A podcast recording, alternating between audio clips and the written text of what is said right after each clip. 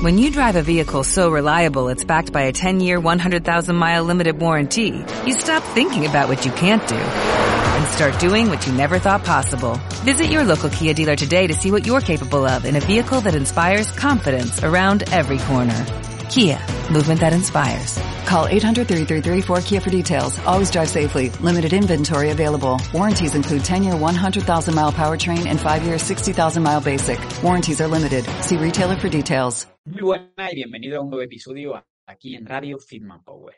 Hoy tenemos un nuevo episodio en el que voy a tratar de contar mi experiencia y algunos consejos que estoy seguro de que te van a resultar de mucha utilidad y que vas a poder aplicar, porque vamos a intentar resolver un problema que mucha gente tiene, que es el de cómo gestiono los fines de semana a la hora de perder peso. Yo me encuentro un montón de gente que me dice que su principal problema para perder peso es el fin de semana y al final yo me he dado cuenta de que influyen muchos aspectos en esto y que hay muchas pequeños detalles prácticos, por así decirlo, muchas no, muchos, que se pueden aplicar y que realmente haciendo pequeñas cositas se puede mejorar mucho el cómo llevan los fines de semana y los resultados que consigues en cuanto a pérdida de peso.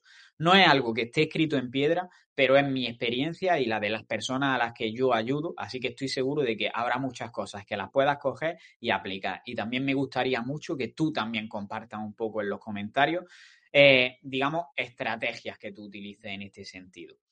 Antes de empezar con el podcast, ya sabéis que tenemos que hacer un pequeño espacio para el mecenas del podcast que está siendo Turismo de Asturias y venimos ya desde hace un tiempo hablando sobre diferentes rutas, tanto rurales como eh, rutas fluviales, como del Camino de Santiago y ahora estamos hablando sobre algunas de las sendas costeras más interesantes para visitar en el Principado de Asturias. Ya hemos hablado sobre varias de ellas y hoy quiero mencionar la senda entre la playa de San Antolín y la de Guadamía, porque he estado viéndola y sin duda es una ruta que creo que puede ser increíble visitarla en el sentido de que tiene una dificultad algo fácil, no es una dificultad dura. Tiene unos 15 kilómetros de longitud y la puedes hacer en tres horas y media aproximadamente, es decir, cualquier tarde o cualquier mañana te vale. Y he visto que hay unos puntos en esta ruta que son espectaculares. Uno de los que más me ha gustado es eh, Gulpuyuri, que está considerada como un monumento natural y es como una playa que tiene una singularidad que es que el mar surge como de debajo de un acantilado. Es decir, tú estás en la playa tumbado o tumbada y miras hacia el frente, hacia lo que sería alta mar, pero no ves como una inmensa playa, sino que justo enfrente tiene un acantilado. Y es algo que resulta bastante llamativo y es bastante espectacular.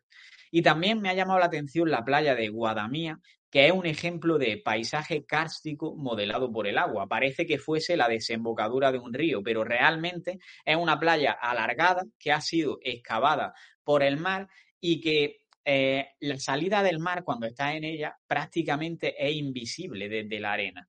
Y es una playa súper curiosa porque cuando la marea está alta se convierte en una especie de piscina inmensa y cuando la marea está baja eh, es necesario salir hasta el límite de los acantilados para darse un baño. O sea que es un espacio que merece la pena visitar porque es bastante curioso y es un entorno natural precioso. Si quieres más información sobre algunas de las sendas costeras de Asturias, te voy a dejar un enlace en la descripción de este vídeo para que puedas tener más información. Y ahora sí, vámonos con el episodio de hoy. Escucha cómo suena,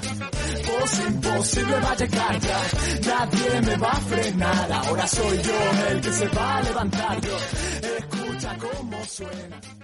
Bueno, pues hoy vamos a tratar de responder una pregunta en el podcast que es principalmente la de cómo gestionar las comidas fuera o los fines de semana cuando se está perdiendo peso. Y creo que lo primero que tenemos que hablar sobre este punto es empezar por una pregunta, y es si en este tipo de comidas fuera, en este tipo de eventos sociales, los fines de semana, etcétera, deberíamos elegir las comidas pensando en lo que nos va a hacer perder más peso, que es sobre lo que vamos a hablar durante todo el podcast, no es enfocado a cualquier punto, sino a cuando estás intentando perder peso, o si deberías elegirlo en base a lo que te apetezca en esa comida.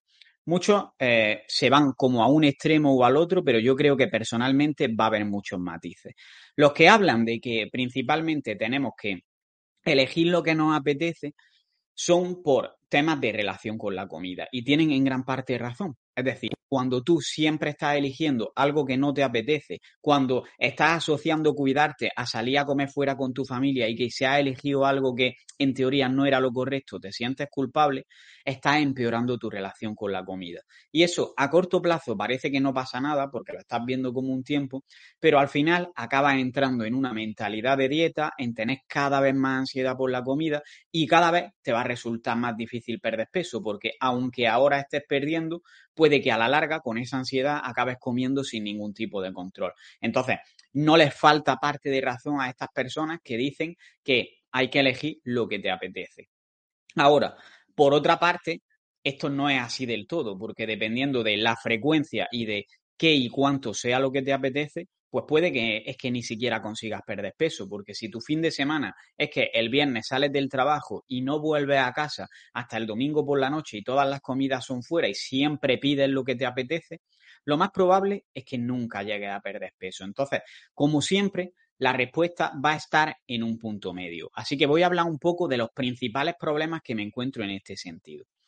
Mucha gente, y en general además veo que pasa con quien peor relación con la comida tiene, tiene un problema de perfeccionismo. Es decir, dicen la clásica frase de el lunes me pongo a dieta y lo que quieren hacer es hacerlo perfecto, incluso hacerlo perfecto el fin de semana, que cuando salgan a comer fuera con sus amigos lo hagan perfecto.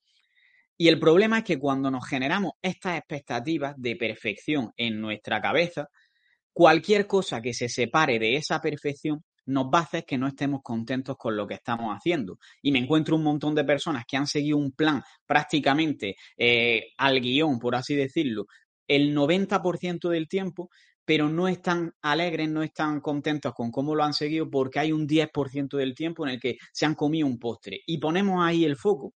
Y esto está genial que sigas el 90% del plan, pero si tú estás poniendo el foco en ese 10% que estás haciendo mal, tu estado anímico va a ser malo. Y cuando tu estado anímico es malo, es más probable que te empiecen a venir pensamientos de esto no está valiendo la pena, es más probable que como el esfuerzo está siendo muy grande, sientas que no lo puedes sostener a largo plazo. Entonces, la mentalidad de perfección, de hacerlo todo perfecto, lo más probable es que no te vaya a ayudar. Pero por otro lado, me encuentro también personas que su expectativa es voy a hacerlo todo perfecto entre semana, pero el fin de semana libre albedrío. Y esas personas están como, vale, he seguido el 60% de lo que tengo que hacer para perder peso y estoy contenta con eso. Claro, está muy contenta, pero al final tampoco consigue perder peso. Entonces, tenemos que jugar mucho con nuestras expectativas y generarnos unas expectativas que no sean tan altas como para que no podamos cumplirlas y nos sintamos insatisfechos con ellas, pero que tampoco sean tan bajas para que cumpliéndolas no consigamos resultados. Una buena media suele ser como hacer dos comidas fuera o una comida fuera en la que elijas lo que te apetece a la semana. Pero esto va a depender muchísimo, porque ya te digo, va a depender mucho de tu relación con la comida, eh, del punto en el que estés, de lo que necesites tú para perder grasa, etcétera, ¿vale? Entonces, eh, en el punto 2 de la flexibilidad, que creo que está más, o sea, probablemente te va a ayudar más el de la flexibilidad siempre que lo hagas con cierta responsabilidad que el de intentar hacerlo perfecto y no estar satisfecho porque has hecho el 90%. En este punto de ser flexible, quiero que entiendas una cosa y es que no se trata de ser lo más flexible posible durante el fin de semana, como digo, porque entonces si quieres perder peso, no lo vas a conseguir. Y me dirás, sí, Carlos, pero es que hay que tener un equilibrio entre una vida social, entre el trabajo, entre la pérdida de peso, etcétera. Y estoy en parte de acuerdo en que hay que tener ese equilibrio, pero creo que en general cuando hablamos de equilibrio en nuestra vida, nos estamos refiriendo a un concepto algo equivocado porque estamos refiriéndonos como a, refiriéndonos como a que todos los puntos durante todo el tiempo tienen que tener el mismo peso. Es decir, si yo le doy una importancia a mi vida social de un 8, a mi tema de salud le voy a dar también un 8, al trabajo le voy a dar un 8, etcétera. Todas aparecen en partes iguales. Y en vez de hablar de equilibrio, creo que deberíamos hablar un poco más de armonía. ¿Por qué? Porque la armonía es lo que tiene una orquesta, por ejemplo. En una orquesta hay veces que hay instrumentos que se callan y uno hacen un solo o hacen una parte protagonista y siempre está sonando más fuerte el instrumento que es necesario que suene en ese momento para que todo funcione bien y sea una orquesta armoniosa. Pues a esto me refiero con armonía en nuestra vida. Puede que haya etapas en nuestra vida en las que a lo mejor tenemos que renunciar en cierta medida a la vida social, eh, no del todo, pero un poco más que en otras etapas, pues porque estamos buscando un objetivo que no nos permite tener tanta vida social. Habrá veces que por trabajo, pues podemos estar menos con nuestra familia, o habrá veces que quieras estar totalmente enfocado en tu familia y le dediques un poco menos de tiempo al trabajo o menos tiempo al ejercicio. Lo importante es que la mayoría de veces esto no lo decidimos, sino que de repente nos vemos tan mal un día que obligatoriamente tenemos que dedicarle más tiempo, pues por ejemplo, a la parte de la salud, porque estamos enfermos y tenemos que ir a un tratamiento. Y al final nos damos cuenta de que el esfuerzo no se evita, sino que lo pospone. Entonces, lo importante es que tú te adelantes a esto y seas capaz de decidir a qué parte le dedicas esfuerzo. Centrándonos en la de la pérdida de peso, que es, es lo que estamos hablando hoy, cuando tú quieres perder peso, pues obviamente no vas a poder tener normalmente la misma vida social que en una etapa cualquiera de tu vida en la que a lo mejor sales mucho más. Y llegará cuando pierdas peso esa flexibilidad. Pero para perder peso, a mí me gusta mucho una metáfora que pone mi amigo Alberto de Training Around the World, que es la de eh, la deuda del banco. Es decir, cuando tú tienes una deuda con el banco de que le debes 10.000 euros, por decirte algo, ¿A ti no se te ocurre irte a restaurantes lujosos a comer o estás todos los fines de semana de fiesta gastando un dineral? Porque sabes que no tienes que gastar, que tienes que ahorrar para pagar esa deuda o te van a embargar tu casa. Pues con este tema, cuando quieres perder peso, te sobran 10, 15, 20 kilos, tenemos que verlo de una forma parecida. Es decir, durante un tiempo tú vas a tener que ahorrar porque has acumulado una deuda, entre comillas, de grasa muy grande y no puedes seguir el mismo ritmo de vida que tenías, vas a tener que hacer unos esfuerzos más grandes durante un tiempo, renunciar a ciertas cosas eh, para poder llegar a un punto en el que ya sí te puedas permitir gastar y esa flexibilidad de la que hablamos. Pero esto no significa que tengas que hacerlo perfecto, vuelvo a repetirlo. Siempre vas a poder darte un poquito de flexibilidad. De hecho, eh, muchas veces me encuentro gente que piensa que su problema por el que no pierde peso el fin de semana. Y te pones a analizarlo y realmente lo que hace es que a lo mejor el sábado pues sale a tomar unas tapas o va a un restaurante con su familia. Y algo así realmente no es lo que te va a impedir perder peso. Una comida fuera que haga no debería ser un problema. ¿Qué problema suele haber normalmente? Pues que en este tipo de personas pues a lo mejor hay picoteos o comidas emocionales o descontrol durante la semana que parecen cosas pequeñas pero que acumuladas sí tienen impacto. Y de hecho hay estudios en los que se ha visto que este tipo de comidas como puntuales en el día a día influyen más en el sobrepeso que una comida el fin de semana. O por otra parte que es que muchas veces creemos que comemos bien durante la semana pero es que yo lo que me encuentro que para la gente es comer bien es a lo mejor eh, no comer hidratos o restringirse un montón o dejar de comer absolutamente un montón de cosas que le gustan o hacer una alimentación súper insípida. Y lo que pasa es que si tu alimentación durante la semana es algo que no disfrutas nada, es una restricción súper grande y el fin de semana te da un poco de libertad, lo que te va a pasar es que vas a necesitar esa libertad pero a tope, como que se va a convertir en una barra libre. Pero ahí el problema no está en esa barra libre. Probablemente está en que no estás disfrutando o no te estás quedando lo suficientemente saciado o saciada durante el resto de la semana como para que estés tranquilo el fin de semana y puedas llevarlo todo con cierta normalidad. Entonces, eh, si tienes como esa necesidad de que el fin de semana se convierta en una barra libre, evalúa lo que haces durante la semana porque probablemente tienes un problema. Por tanto, resumiéndolo mucho, si tú tienes un equilibrio en tu vida, bueno, un equilibrio no, una armonía en tu vida en la que estás en una etapa que para perder peso te has organizado tus días de forma que sales a comer fuera una vez o dos a la semana, no pasa absolutamente nada porque elijas lo que te apetece, ¿vale? Obviamente sin que se convierta como en una barra libre, que sea pizza más helado más eh, después postres en otro restaurante, sino elige lo que te apetece, que si te apetece una tarta ese día, pues tómate esa tarta, ¿vale? Pero eh, si va a ser algo súper frecuente, pues vas a tener que tener en cuenta ciertas medidas e intentar tomar mejores decisiones y entender que a veces ni siquiera depende de ti el hecho de que sea muy frecuente. Entonces, genérate expectativas en base a lo que de verdad vayas a poder cumplir. Una vez hecha esta introducción, donde ya entiendes un poco que dependiendo de la situación de cada uno, va a ver que apretar un poco más o un poco menos, vamos a ver estrategias que se va a utilizar, pues especialmente en estas situaciones en las que sea más frecuente el hecho de que comas solo, perdón, de que comas fuera, para poder tomar mejores decisiones y que al final se vean reflejadas en una pérdida de peso que pueda ser constante sin que se convierta en un sufrimiento total o sin que tengas que aislarte en tu casa, se podría decir.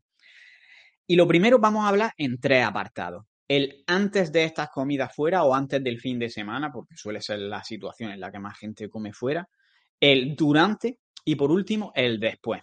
Y empezaremos obviamente con el antes. Y antes me gustaría dar algunos consejos de mentalidad que ya he mencionado por encima, pero que creo que es necesario tener en cuenta. El primero de todo es el de que siempre digo, ¿vale? Que salirse del plan es parte del plan. Ya he, comentado antes el problema de cuando lo vemos perfecto, cómo nos afecta emocionalmente, cómo es más probable que nos lleve a el de perdido al río. Pero si tú desde el principio ya entiendes que salirte del plan es parte del plan y que tu única función cuando te sales de ese plan es volver al plan lo antes posible, pues puedes hacer una comida fuera esta noche y mañana por la mañana estás haciendo un desayuno saludable y un día en el que lo hagas todo eh, un 80, un 90% de, de las decisiones que tomas sean correctas. Sin embargo, si tú entiendes que cuando te sales del plan la estás liando, lo más probable es que mañana le estés dando vueltas y estés diciendo no sirvo para nada, ya el lunes vuelvo. Y en ese caso no te va a servir de nada. Porque va a alargar mucho más el tiempo que estás realmente fuera del plan. Así que salirse del plan es parte del plan y tu única función es volver a él cuanto antes, porque cuanto más tiempo estés siguiendo el plan, mejores resultados vas a conseguir.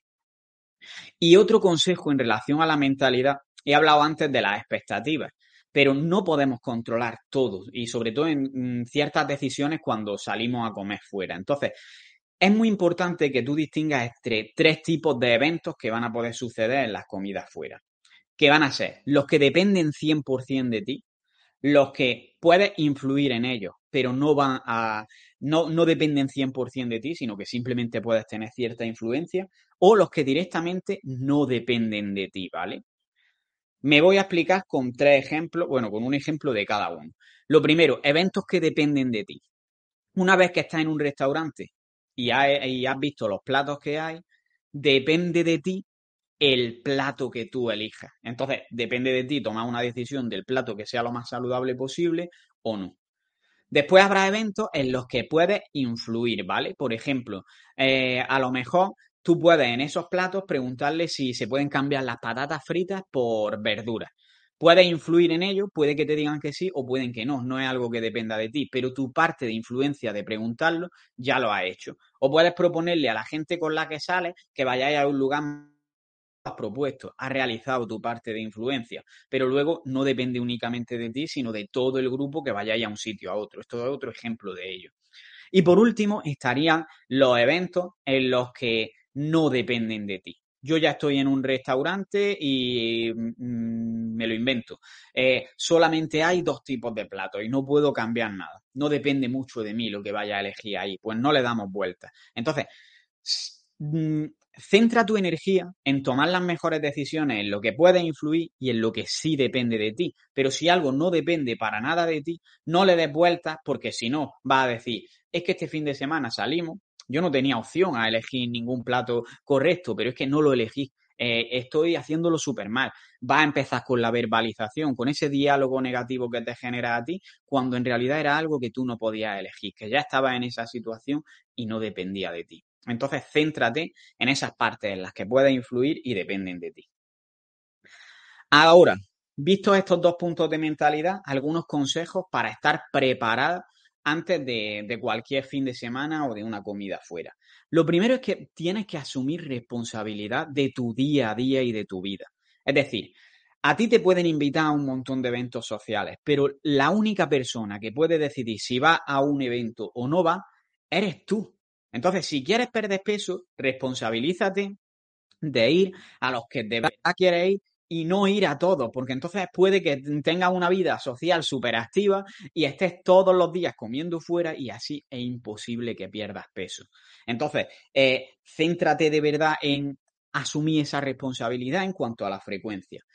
También asume responsabilidad en cuanto a proponer otros planes. El fin de semana se ve siempre como un momento simplemente para tomar copas o para salir a comer fuera, pero la realidad es que puedes hacer un montón más de cosas de ocio. Puedes proponer hacer una ruta senderista, ve una ciudad eh, que vayas a visitar a pie. Yo con mi pareja he llegado ahí a saltar a unas colchonetas el fin de semana y era curioso además esto, lo hago un inciso, porque veía a todos los adultos comiendo en el bar y a todos los niños eh, en las colchonetas. Y ahí es donde te plantea un poco qué ejemplo le estamos dando a estos, a estos niños en el sentido de, la salud. Pero lo que quiero decir con esto al final es que si tú te pones a darle vuelta a la cabeza con lo que tienes en tu entorno, te van a salir un montón de planes que no están basados únicamente en la comida o en la bebida, sino que vas a ver que hay un montón de planes que se basan incluso en el movimiento. Y si tú propones esos planes y te responsabilizas de una, dos veces al mes, los fines de semana, que los planes que hagan sea eso, estás mejorando tu entorno en un 25, 50%, porque ya no son cuatro fines de semana de salir a comer guarrerías por ahí, a lo mejor son dos o a lo mejor son tres. Entonces, está mejorando mucho. Y después asumimos que va a haber momentos en los que vamos a comer fuera, porque al final eh, la sociedad española está estructurada así, por así decirlo, pero tú también puedes decidir a qué tipo de restaurantes vas y puedes responsabilizarte sobre ello. Y hay restaurantes o lugares en los que vas a comer en los que es mucho más probable que tomes una buena decisión y lugares en los que es menos probable. Es difícil que elijas bien en una pizzería, es difícil que elijas bien en una hamburguesería donde solo venden hamburguesas, es difícil en un sitio de comida rápida pero sin embargo va a ser mucho más probable en restaurantes de carne o de pescado, en restaurantes de poke, que puedes tomar bastante buenas decisiones. Hay ahora también bastantes sitios de noodles, donde incluso puedes pedir huevos vegetales que ni siquiera tienen pasta ni nada. O también hay ahora cada vez más mmm, restaurantes healthy, por así decirlo, en el sentido que tú pones comida saludable en no sé dónde. Y es probable que encuentres algo en la ciudad que estés. Así que Responsabilízate tanto de los planes que haces, como de la frecuencia con la que lo haces, como de los lugares a los que vas a comer fuera, porque puedes tener mucho más impacto de lo que crees. Fíjate que estos son eventos que o dependen de ti o puedes influir en ellos. Así que cuanto más cosas de este tipo hagas, más probabilidad hay de que tenga éxito en tu plan de pérdida de peso y los fines de semana dejen de ser un obstáculo. El siguiente punto eh, de antes también de, la, de unas comidas fuera o de un fin de semana. Es que te prepares para ello. Yo, yo siempre a la gente que está en mi programa, por ejemplo, una de las cosas que les recomiendo es que el domingo se planifique su semana, incluso si es necesario, se preparen algunas comidas con antelación, porque luego llegas tarde del trabajo y coges muerto de hambre lo primero que pillas. Pero si tienes ya un tupper preparado y es meterlo dos minutos al microondas, es muy probable que tomes una buena decisión porque es lo más fácil, ¿vale? Pues los fines de semana pasa algo parecido. A mí personalmente me apetece menos cocinar los fines de semana que entre semanas, porque entre semana ya es como que es lo que espera, es lo normal cocinar. Pero el fin de semana es como que dices, me lo quiero tomar un poquito más de relax. Y al final eh, llegas por la noche, dices no quiero cocinar y es cuando es más probable que acabes pidiendo una pizza o cualquier otra cosa. Pues igual que te planificas para la semana, planifícate para el fin de semana. Déjate algo preparado porque si sé que el sábado voy a comer y probablemente llegue incluso con poca hambre, cansado y con pocas ganas de cocinar, si tengo ya un pequeño snack ahí preparado para comérmelo que sea saludable, pues es más probable que tome una buena decisión que si tengo que cocinar de cero o si tengo la nevera directamente vacía. Así que esa planificación te va a ayudar mucho. También, cuando vayas a comer fuera, ya casi todos los restaurantes tienen eh, la carta en internet. Mírala antes y decide lo que vas a pedir antes, porque si no, va a llegar allí muerta de hambre y vas a pedir lo que el cuerpo te pide, que probablemente no sea precisamente una ensalada y, pollo, por decirte algo, eh, sino que va a ser lo más guarro, o peor, lo que pida otra persona justo antes que tú que te va a tentar. Entonces, si tú vas con la decisión tomada, lo más probable es que tú seas la primera persona en pedir y además eso va a generar un efecto de arrastre. Yo he, notado mucho con amigos que cuando yo pido agua, por ejemplo, es mucho más probable que los demás pidan agua. Sin embargo, si yo me callo y uno pide cerveza, todos empiezan a pedir cerveza y a mí cuando no pido cerveza me miran como el raro. Y esto de que te vean como el raro, seamos sinceros, es un obstáculo también. Entonces, prepárate de esa forma para llevar la decisión tomada en un momento en el que no tengas hambre y no dejarte llevar por lo que pase en ese momento. ¿Qué más puedes hacer? Eh, prepararte para ciertas situaciones que va a haber ya en la comida. Por ejemplo, siempre está el típico pan que te ponen ahí mientras te traes la comida, que es súper difícil porque lo tienes delante, que siempre está caliente, no comértelo mientras te traes la comida. Pues si sabes que eso es algo que no te quieres comer y mucho menos de esa forma a palo seco, dile al camarero directamente que se lo lleva y te estás quitando eh, esa tentación, por así decirlo. Luego a lo mejor lo quieres para acompañarlo con la comida y disfrutarlo más. Le dices que te lo traiga después, pero eh, no te pongas las cosas más difíciles. Si puedes evitar un obstáculo, evítalo. Estos serían un poco los consejos como para tener en cuenta antes de la comida o antes del fin de semana. Ahora, vamos un poquito con consejos rápidos para durante, para tomar las mejores decisiones. Primero, lo primero que te van a preguntar es la bebida. No pasa nada, o sea, lo, que he hablado antes de la frecuencia con la que sales, aplícalo aquí. No pasa nada porque te tomes una cerveza, pero si sales todos los días, prioriza bebidas sin calorías. Lo básico debería ser el agua. Sé que si sales por ocio. Lo más probable es que no pida agua, pero puedes pedir agua con gas o puedes pedir refrescos sin calorías, que son muchas mejores opciones. Incluso si te apetece una cerveza porque para ti es importante o un vino, puedes pedirte uno, pero después seguir con refrescos sin calorías o con agua o con agua con gas o con opciones más saludables. Segundo, intenta incluir siempre una mm, fuente de vegetales. Aquí tenemos que matizar algunas cosas porque muchas veces pides una ensalada en un restaurante y yo he llegado a ver ensaladas que tenían helado de yogur, ¿vale? O helado de queso incluso. Entonces, pregunta bien los ingredientes antes de nada eh, y puedes aplicar ciertas cosas para que sea lo más saludable posible. Por ejemplo, eh, pregunta cuáles son las salsas o si el pollo, si lleva pollo la ensalada, está frito, porque eso también va a poder influir.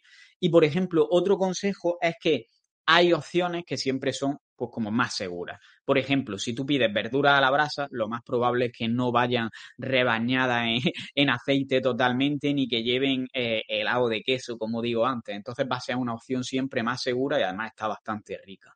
Otra cosa es cuando pides un poke, al final, si tú quieres perder peso, puede que lleve mucho arroz, te sacie un poco menos de lo que necesitas.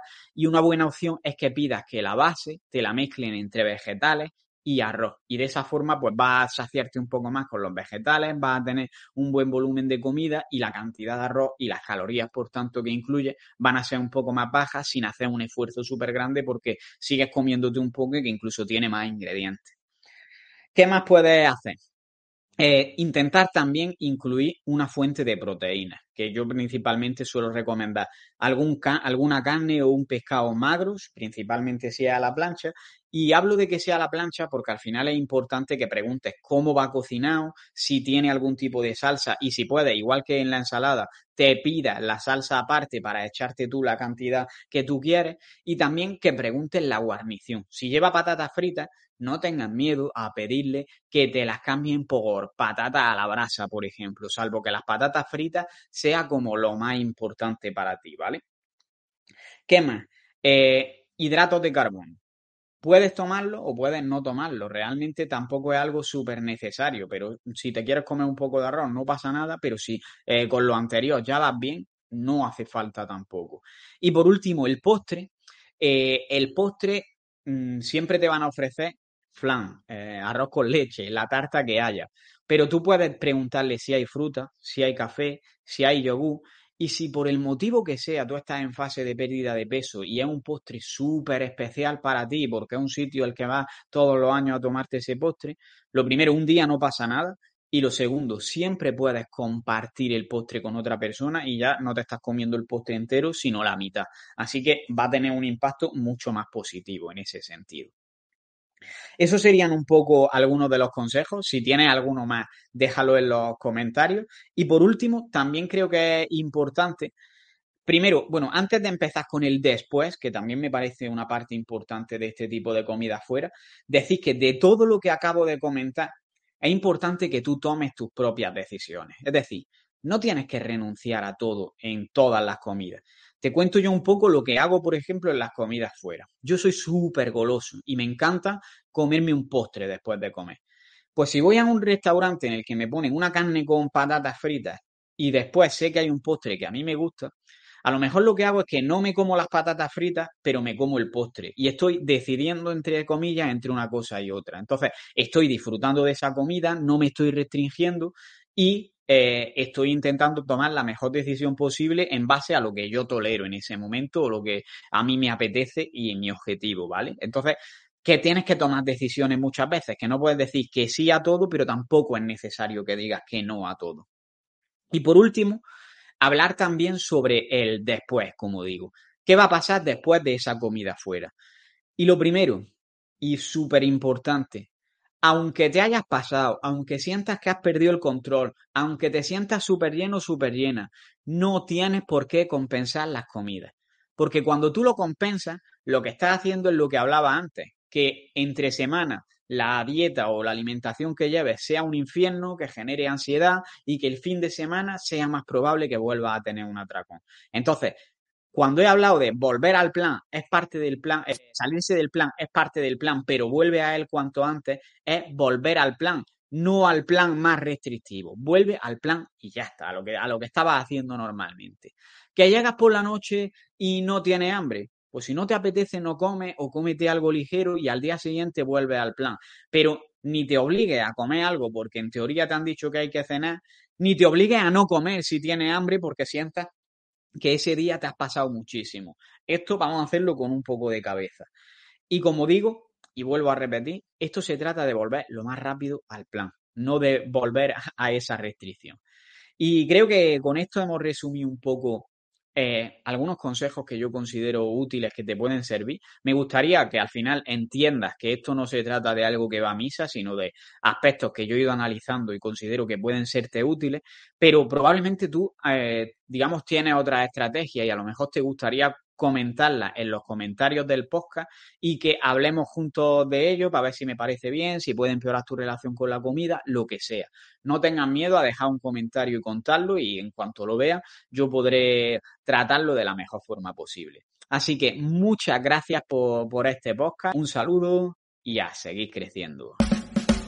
Y hasta aquí llega el episodio de hoy. Si te ha gustado, puedes apoyarnos y darnos más difusión compartiéndolo en las redes sociales, dejando una valoración en iTunes o un comentario en iVoox y sobre todo, seguir viendo los siguientes episodios. Nos vemos en el siguiente y un saludo y a seguir creciendo.